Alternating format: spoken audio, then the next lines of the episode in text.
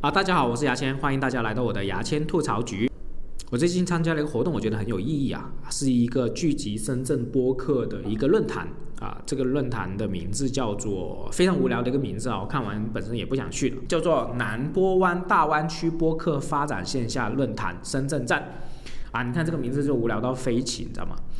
然后呢，呃，为什么会去呢？是因为我有个朋友叫脱口秀演员 Robin 啊，他是做啊说的全是梗的这个这个播客的主播。然后呢，他要去上去分享二十分钟自己的怎么样从脱口秀演员成为呃播客的这个过程啊，分享一下知识点。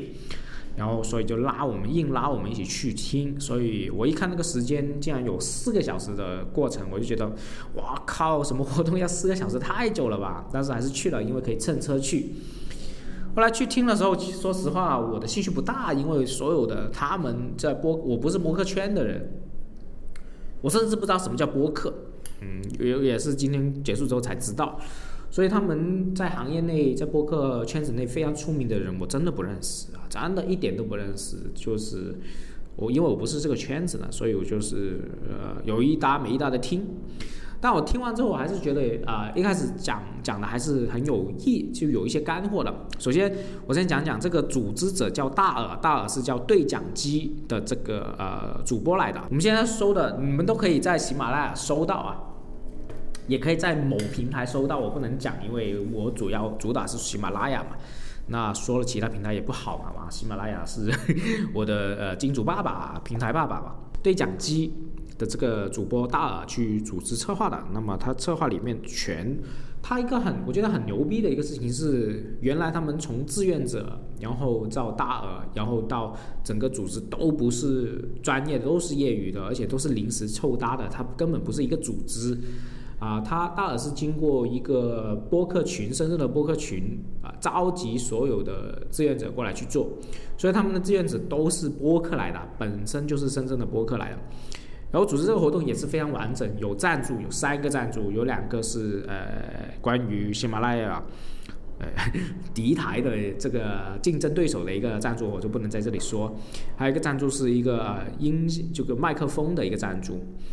然后整个呃四个小时的论坛里面，它是分几块的啊？哎，我逐个逐个讲吧，我有它的流程表。呃，首先大耳是这个活动的主持人，然后我们两点钟开始，然后第一个分享叫 Nick，Nick 是少数派这个播客的主播，然后大家也可以搜一下啊。那么有时候喜马拉雅搜到，反正你会看见他好像粉丝很少，但实际上如果你在某一些平台搜到，他们粉丝量还是挺多的，所以嗯，还是要区分一下叫 Nick。啊，那个长得真的非常像一个 rapper 啊，叫做法老的 rapper。我经常听法老的这个歌的嘛，硬核 rap，所以我对他印象，他外貌的印象还是挺好啊，还是挺帅气，而且挺挺温柔的一个男的帅哥、帅小伙子。然后他的主题叫做给播客新人的三个问题，讲的很基础的一些内容啊啊，他有个概念叫鞋底呃播客嘛，就是在最底层的播客怎么样去突围上。突围而上，然后呢，下一个分享叫 Robin，Robin 的主题叫每个脱口秀演员都应该做播客。我可以简单讲讲 Robin 的一些内容啊，啊，我也会尝试看看可不可以把这个链接放到这个呃我的这个平台里呃这个页面里面啊。啊，他有篇文章叫为什么越来越多脱口秀演员开始做播客，那么它里面讲了一个播客的概念。啊，播客可能很多人都不知道播客是什么啊，播客英文就叫 Podcast。呃，P O D C A S T，podcast，那么我们中国大陆叫播客嘛，哎，实际上它就是自媒体的电台节目啊，是个电台节目，但是是自媒体的，就是那么简单的嘛，哎，你看我们中国的播客最出名的播客有谁啊？实际上脱口秀演员你根本是数不出有谁的。但是我们在外国的话，播客是非常非常做出名。比如说有个叫 Joe Rogan 啊，Joe Rogan 他曾经卖了一个，把他的这个被这个流媒在二零二零年被流媒体的巨头呃 Spotify 啊，我不知道怎么读啊，用一亿的美金价格把这个 Joe Joe Rogan 是归到旗下，一亿美金啊，就是七亿人民币啊，很夸张很夸张的一个收入。就是你在外国做博客可以做到这么顶尖，呃，所以还有我们非常著名的脱口秀演员叫 Bill Burr，也是在做每周一啊去做播客，现在可能好像有一周两更。你们在 YouTube 也可以找到，或者在苹果的这个播客里面也可以找到啊，播客 App 里面也可以找到。还有我很喜欢的一个柯南秀的主持人 Conan，Conan，柯柯南也在做了一个播客，我也有听啊啊。还有我们如果你在喜马拉雅有。有了解的话，比如说我们当地人去做的啊，周奇墨石老板小鹿做的一言不合啊，还有教主做的无聊斋啊，啊，还有我们的我的老板 Stone 徐风暴佛要去管他，还有我的另外一个老板 Robin 说的全是梗啊，这些都是脱口秀演员的播客。好，还有一些本地的一些比较出名的播客啊，都有啊，大家可以搜一下。然后呢，在柯南里面，他说了一个事情啊，就是说，为什么他要做播客？为什么脱口秀演员要做播客？因为做电视的时候呢，有很多话是其实设计过，然后对讲过，他不是即兴发挥，也不是有很多框框条条，而且，呃，特别是做喜剧嘛，你们都知道有提词器这个事情，就是每个字其实都是设计好的，你很难去自我发挥，即兴也是即兴的部分很少。但是你做播客可以自由的表达，用自己自由发挥自己的表达欲。比如说我今天前两天我是讲新闻，我跟曼腾讲新闻，然后我又可以做一个特辑，去访谈一些我感兴趣的人，啊，去探索一些新闻的话题。然后今天我又可以去讲什么叫播客，反正就是随意的去表达自己，而不需要写那么多稿子，花那么多，就是不。就更加真诚，然后更加释放一下自己，然后脱口秀演员去做播客是很适合的，这也是 Robin 去这个呃在讲座里面去讲的东西。还有啊，所以第一个需求就肯定是释放表达欲嘛，第二个就是你的个人品牌嘛，比如说我这个牙签吐槽局。那我的作用实际上当然不是为了贴片广告啦，我不知道做到什么时候才是贴片贴片广告。我的目的当然是，首先是卖课的，我有喜剧班的课嘛。然后第二个是找我去写稿啊、合作啊、接单啊。然后第三个是你以后线下演出，你看见我可以去买票啊，积攒自己的粉丝，然后去割韭菜哦，不是，不是割韭菜，就是去呃把去找到我的受众嘛。啊，就很简单一个道理，而且播客制作起来也很方便嘛。我二十分钟的东西，我可以很快速的剪出来。但是视频的话，可能我几分钟我要剪一天，是吧？我还要加字幕，还有很多类型的东西，其实很麻烦。播客的话是更加方便一点。要做播客有什么的直接收入呢？那么第一个最简单的，我刚刚讲的啊，贴片广告嘛。第二个就是有些是你可以在你的播客的这个专辑里面去带货分成。然后第三个是呃付费付费了，然后呢还有是植入广告啊，但是这些还有一个是签约平台的独家主播啊，我们的 Robin 就是跟那个喜马拉雅天呃签独家主播是每一个月都有一定的收入啊，这收入具体多少不好说。那我的小目标也是做他那个可以帮补一下。那我刚刚还有我就讲了，我是可以我已经有变现的渠道了，就是卖课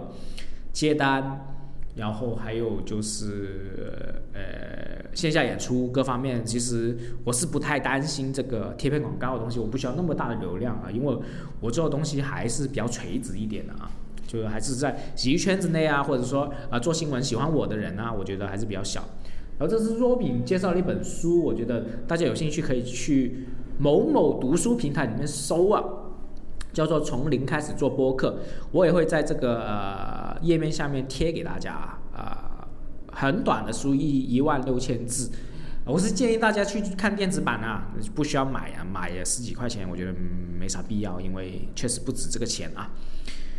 然后呢，这是 Robin 啊，然后呃，就第二个讲的嘛，然后第三个讲的，我是觉得。诶，非常有用，对我来说非常有用，而且我是非常惭愧的，就是珠峰啊，津津乐道的一个主播，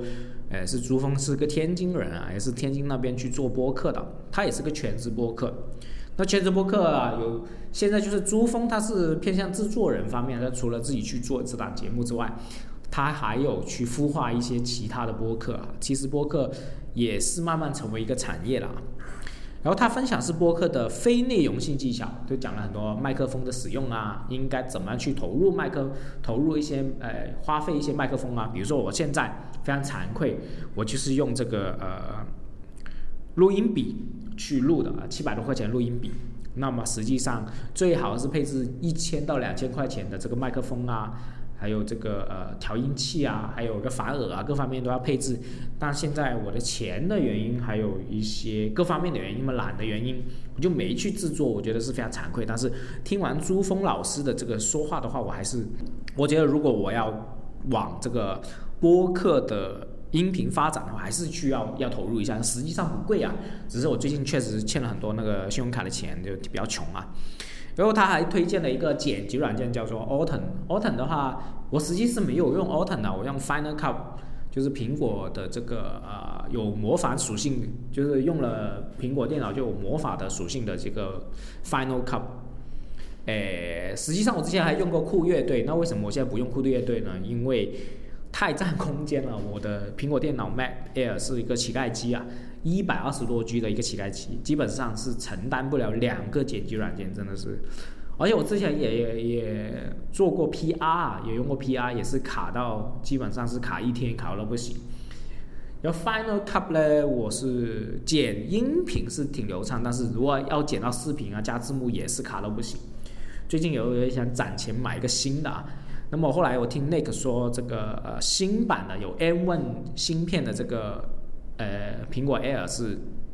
完全可以够用的啊，也不贵，六七千块钱啊，八千块钱就可以买到一个非常好用的剪辑可以剪辑用的东西。呃，但是呢，我这个 Air 剪音频是完全没有问题的，所以做播客太适合我了啊。啊，朱峰讲了很多那些播客的技巧，那么大家如果想参与做播客的话，我觉得比如说你有苹果电脑就最方便了嘛。呃，Final Cut 啊。和酷乐队都 OK，就如果你是小白的话，那么 Autumn 也可以啊。Autumn 他呃朱峰也推荐了一本书，我到时也会贴在这个页面里面。我是没看，我是不懂 Autumn 的。但是他们既然那么专业的人也要 Autumn 的话，我觉得做音频你做 Autumn 肯定是最好的。后来有一个叫杨一，杨一是忽左忽右的一个主播，大家也可以搜一下。我是听过呃忽左忽右去访问 Stone 的这一集啊，因为我最近要写那个得到济南的一些专栏，或者说我要去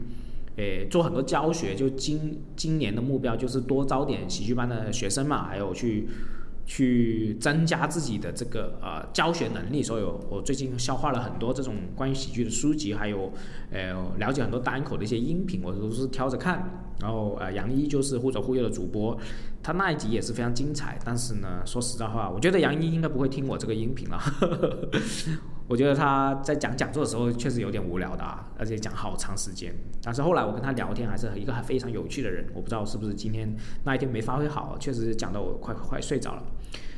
然后还有一个赞助商叫 RO 的赞助商啊，R O D E 的赞助商，他介绍了一个叫播客大赛的一个介绍啊，他这个呃负责中国区的这个销售经理叫做 Kevin。后来晚上。也是跟 Robin 去喝酒了，我没有去啊，我不喝酒了。他介绍了一个播客大赛的介绍，我是很有兴趣，到时我也会参加一下，诶，尝试去参加一下，嗯。然后呢，后来到了四点之后，就有两个小时或者一个半小时的圆桌讨论。那么圆桌讨论我基本上没怎么听了，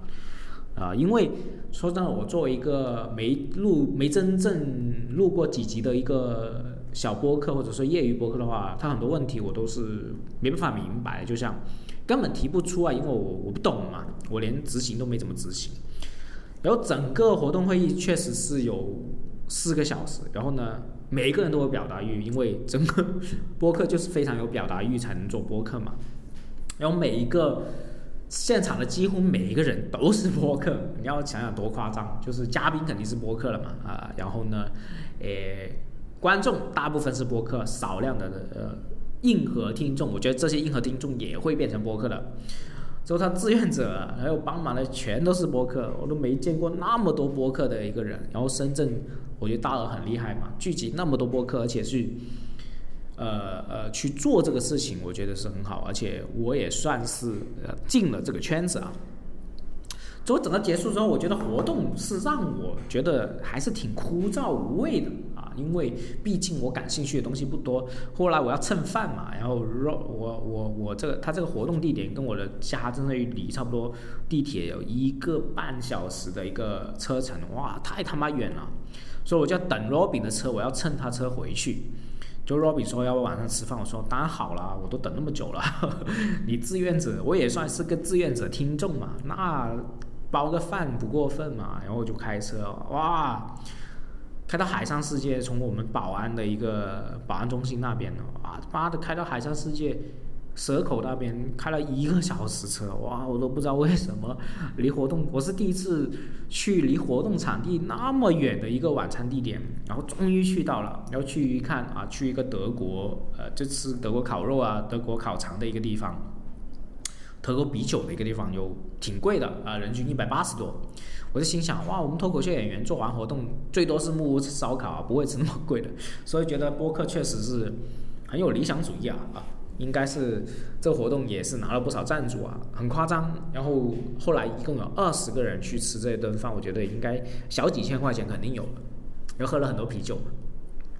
然后我觉得晚餐阶段是我收获最多的，因为大家聊开了，而且我真的可以去问一些我感兴趣的问题。然后我们这里还有来了一位女的，我觉得真的长得很漂亮的，很漂亮，性格也很好的一位女主播，叫做婉莹啊，于婉莹。她是叫博物志的这个呃主播，那么博物志是什么呢？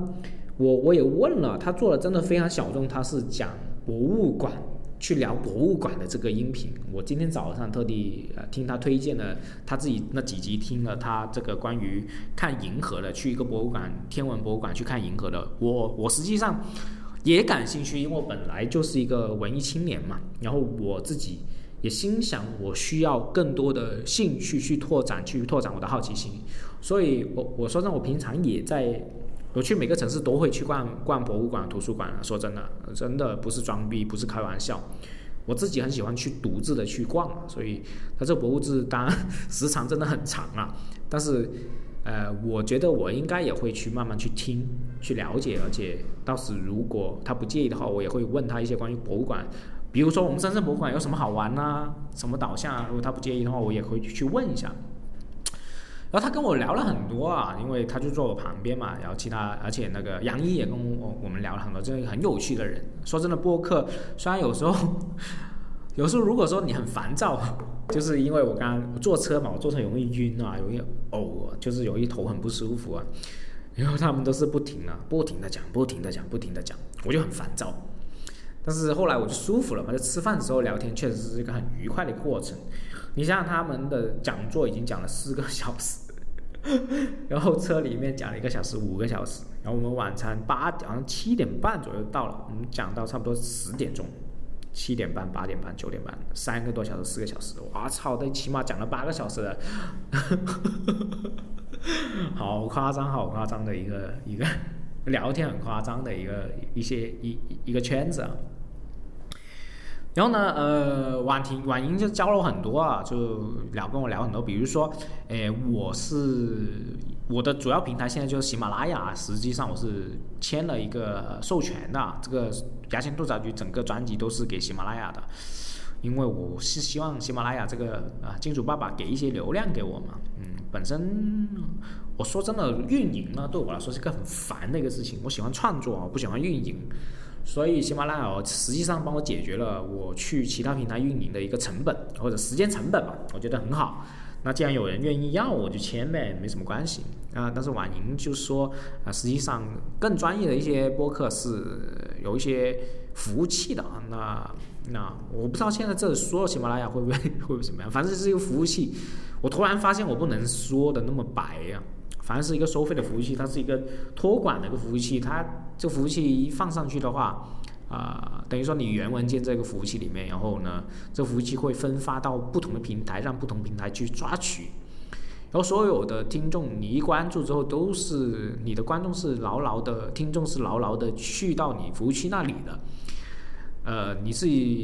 然后呢，这个我们的朱峰老师也是讲了，你要有一个。你自己的自留地，那么所谓自留地，他没讲那么白，其实就是微信群啊、QQ 群之类的嘛。就是你要有跟你的粉丝或者说听众有个直接沟通的一个地方，所谓的自留地。我一开始以为自留地是不是平台之类的，不是的啊。有所有播客、全职播客，甚至这些专业的播客，都会觉得平台有自己的弊端，比如说平台会无缘无故下架你的音频，你是没办法去解决的。他想下架下架，想怎么样怎么样，是挺被动的。然后依托于服务器的话，它就不那么被动。那么具体怎么样，我后来还是会学。我觉得我这段时间还是会去听一些，比如说 Nick 也有去制作一种如何去做播客的指南啊，大家可以搜一下。我看看可不可以贴在网上上。我觉得我这一两周甚至这一个月还是会多了解一下播客去怎么做，因为既然已经进了这个圈子，有这个资源的话，我觉得嗯就做好它嘛。包括我这一周可能会做到。三更，呃，但三更不是，其实时长已经差不多了，因为我之前不是说有呃前有呃一个音频一个小时有两个环节嘛，还有三个环节嘛，第一个环节是呃我们的段子嘛，新闻段子啊，但新闻段子就另辟了一个专辑，差不多五到十分钟的一个专辑，诶，更详细一点会跟大家聊一下。简单速报一下当周的热点新闻，去做一个专辑，因为喜马拉雅说可以这种更好推一点。然后第二集就是我跟 Mountain 或者说呃特别嘉宾去聊新闻，聊一下观点的这个东西。而第三集就是。比如说我这种啊，或者说是，诶聊喜剧的，更加圈子垂直的啊，聊喜剧干货的，或者说找一些，呃脱口秀演员去深聊的这个环节。那其实加起来时长是差不多的，跟以前差不多。只是我现在决定分三期去做，因为为什么会这样做呢？因为我发突然发现，你标题没写好的话，或者标题没有涵盖这个内容里面的话，倒是你收是很难收的。比如说我最近在收单口喜剧或者脱口秀的一些访谈嘛。我要呃多听他们是怎么去聊这个行业，多吸收一些嘛。那我说关键词的时候，实际上有些是搜不到的。那我觉得哦，原来是这样不方便的。那我觉得嗯，每一个干货，我就觉得是另辟一集去做这个音频，这个题目标出来，让一些听众回听去搜索的时候好搜索。分开嘛，就是分开让大家好搜索，而且时长也短。然后新闻呢，我觉得我会弄更长时间嘛。之前是减到半个小时，我觉得会四十分钟或者说是一个小时这样嘛，会跟 Mountain 聊得更深，然后更好玩一点。我觉得是有这些改变。然后呢，这个呃，关于这个播客，我最深印象还是这个设备的问题，隔音设备的问题。比如说，我现在是在这个。会议室里面，他其实回音各方面，我以前是不太在意的。但是我 参加完这个论坛之后，我就非常在意。我觉得啊，我就怕给这些真的专业的主播听完之后，会不会觉得我不专业？我就很担心。但是你要知道，我们的 Stone 啊，我的老板徐风暴 Stone，他就 他是不剪的啊，他的音频，我真的是逐个逐字剪的，我说一些精简的。